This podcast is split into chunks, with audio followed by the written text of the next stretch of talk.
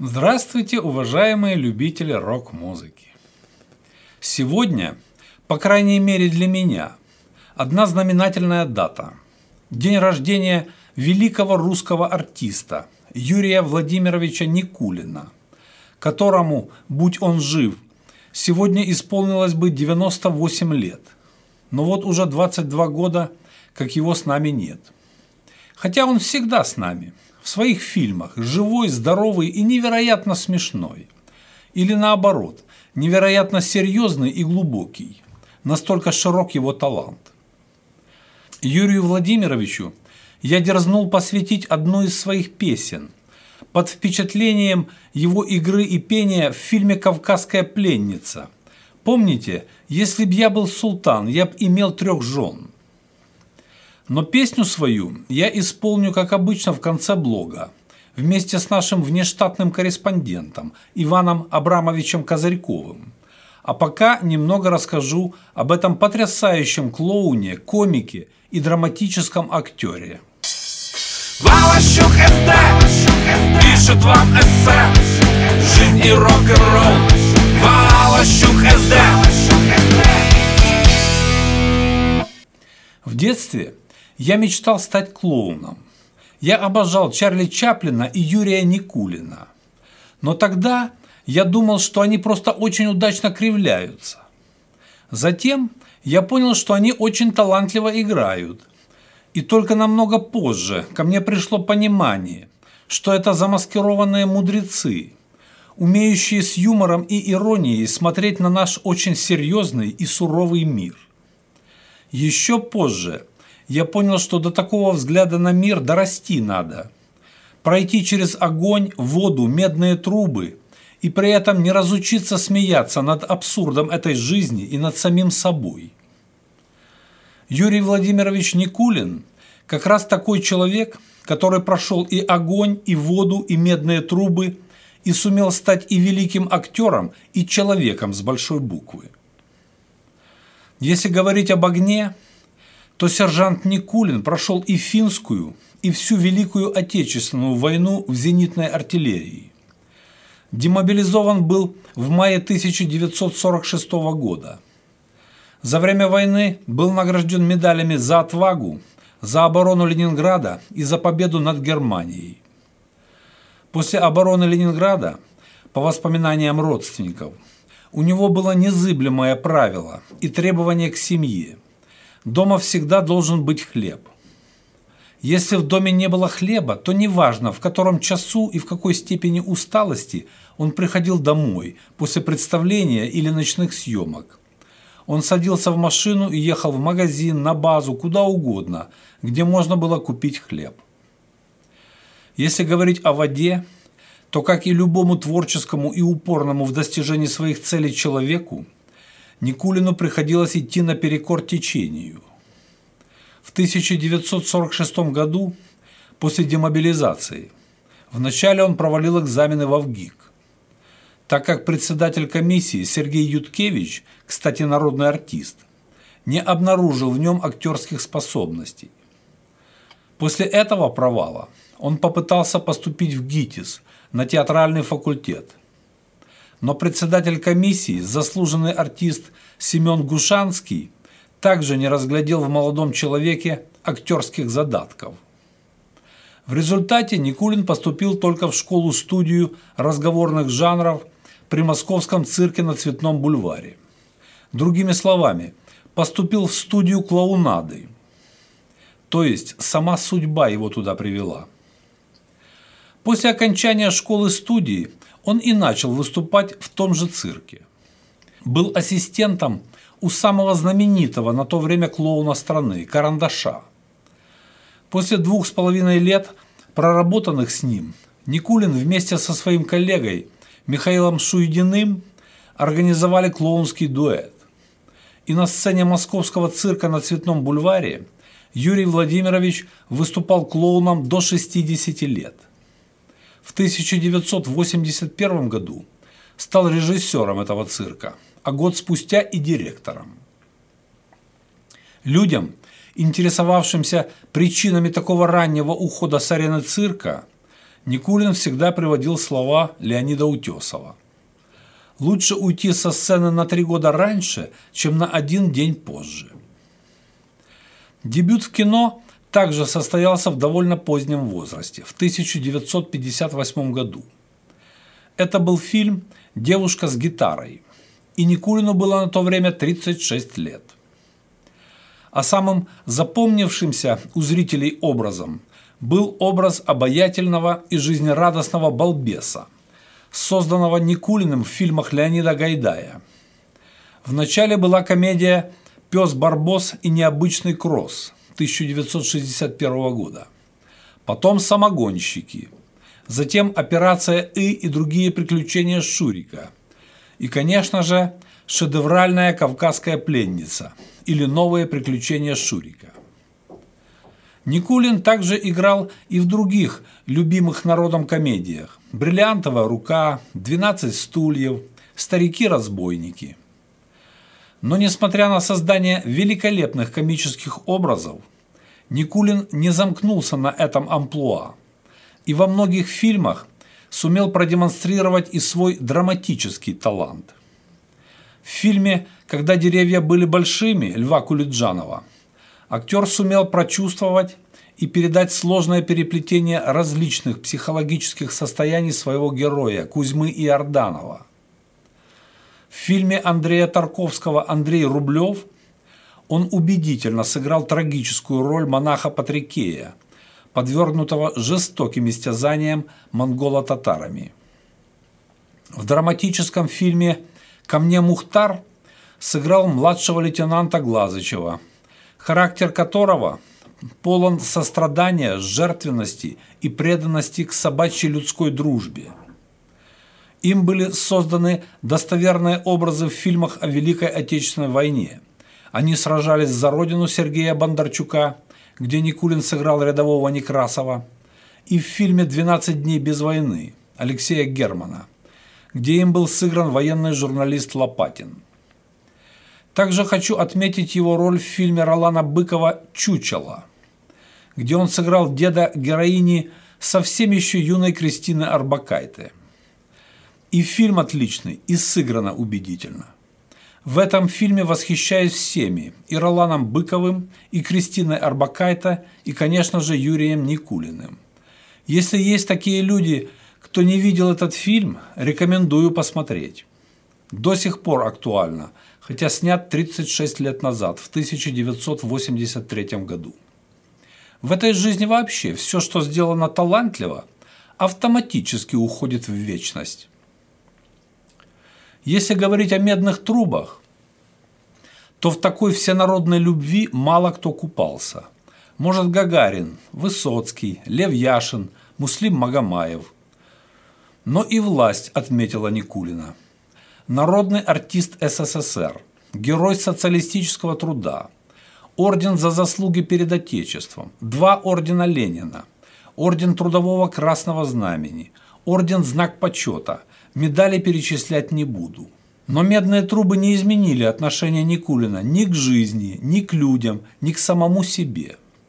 Он всегда оставался простым, доступным, воистину плоть от плоти русским человеком, но только человеком с большой буквы. И об этом ярче всего свидетельствует рассказ его внука, тоже Юрия. У деда была еще одна особенно ценная для него награда – медаль за доброту и человечность. У нее очень интересная история. Ветераны цирка собрали все серебряное, что у них было – пуговицы какие-то, солдатиков, значки, ложечки – и отлили большую серебряную медаль за доброту и человечность и вручили ее Юрию Владимировичу. Вот такой вот был человек с большой буквы по фамилии Никулин. Любимый клоун нескольких поколений нашего народа. Не знаю, как отражена личность Никулина в музыкальном творчестве вообще, но вот в рок-музыке слышал, как перепевала знаменитую никулинскую песню «Постой, паровоз» группа «Конец фильма». Причем они сделали это в оригинальной манере, спев известные всем нам слова на мотив песни «Дом восходящего солнца» британской группы Animals. Совсем подисписались, видать, ребята. А вот песню именно с названием «Никулин» слышал только у группировки «Ленинград». Но мне почему-то кажется, вряд ли бы Юрию Владимировичу понравилось упоминание его фамилии в таком контексте. Гидропон, шала, бошки или гаш. У курок стал теперь модный типаж. Походу полно стало разной дури. Послушай, что пел великий Никулин – Постой, паровоз, не стучи, подлечи. Постой, паровоз, не стучи, подлечи. Где есть чего раскуриться, знает об этом милиция. Нужно делиться, такая масть, участковый от слова часть. Курят все и курят все, милиция у курков пасет. Пасет как овец, чтобы их потом кушать. Нам нужно чаще Никулина слушать. Кто не искал себе причал, кто подлечил и не стучал – тот избежал замка и пули, тот жил, как пел Юрий Никулин. Да простит меня почтенная публика, что я, как человек малоизвестный, дерзнул посвятить Никулину свою песню, но я это все-таки сделаю. В свое оправдание скажу лишь то, что делаю это не с целью попиариться на его имени и получить отблески его славы на свою фигуру начинающего рок-музыканта – а исключительно из уважения к этому великому клоуну, драматическому артисту и человеку. Я надеюсь, что не оскорблю его память своим творчеством. Но перед тем, как начать сочинять эту песню, я послал нашего внештатного корреспондента Ивана Абрамовича Козырькова к цирку на Цветном бульваре, чтобы он узнал у москвичей и гостей столицы, сколько сейчас модно иметь жен, три или одну – вот герой Никулина из «Кавказской пленницы» в песне «Если б я был султан» считал, что лучше быть холостым. Поэтому давайте послушаем, как считают наши современники.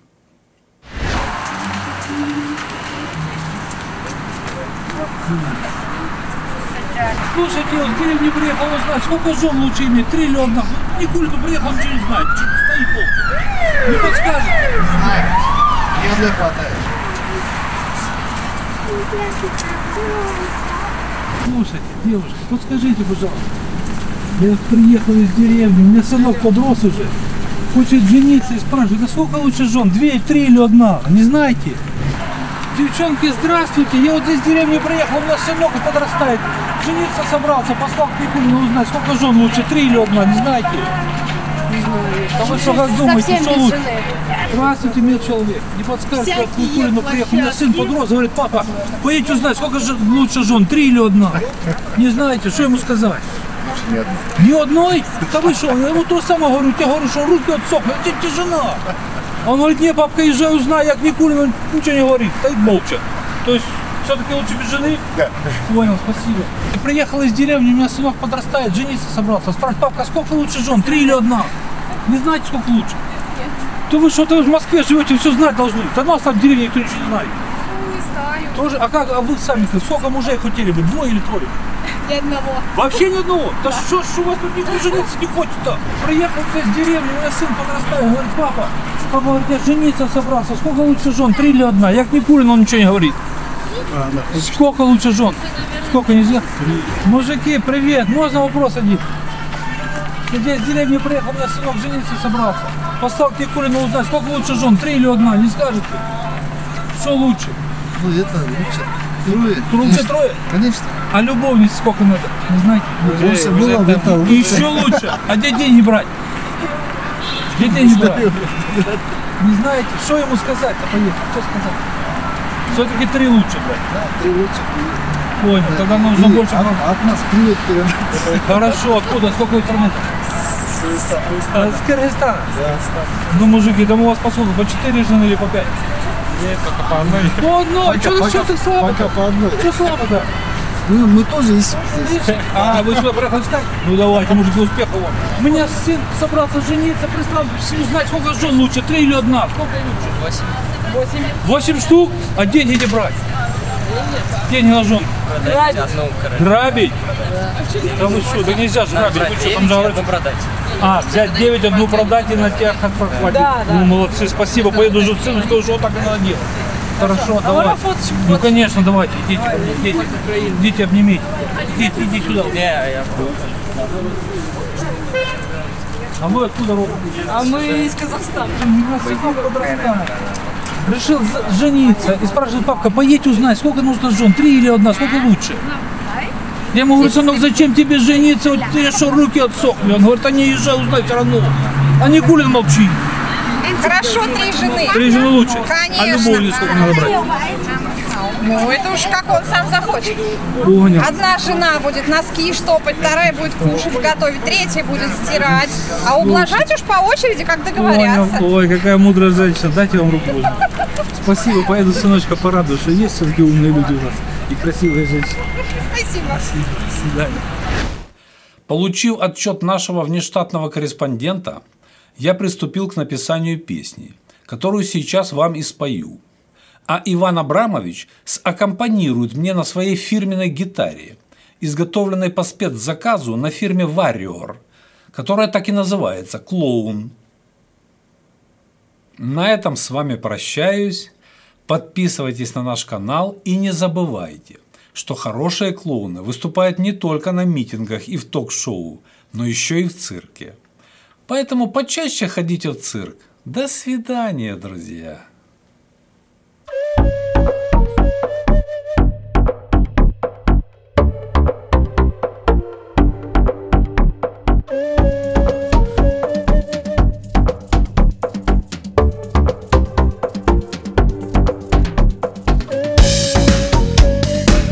Хотим серьезными мы быть? В пиджаках и галстуках ходить. С умным видом много рассуждать Важные решения принимать. Только дни уходят в никуда. Галстук помогает не всегда. Часто понимаешь, что не жил. Лишь людей делишками смешил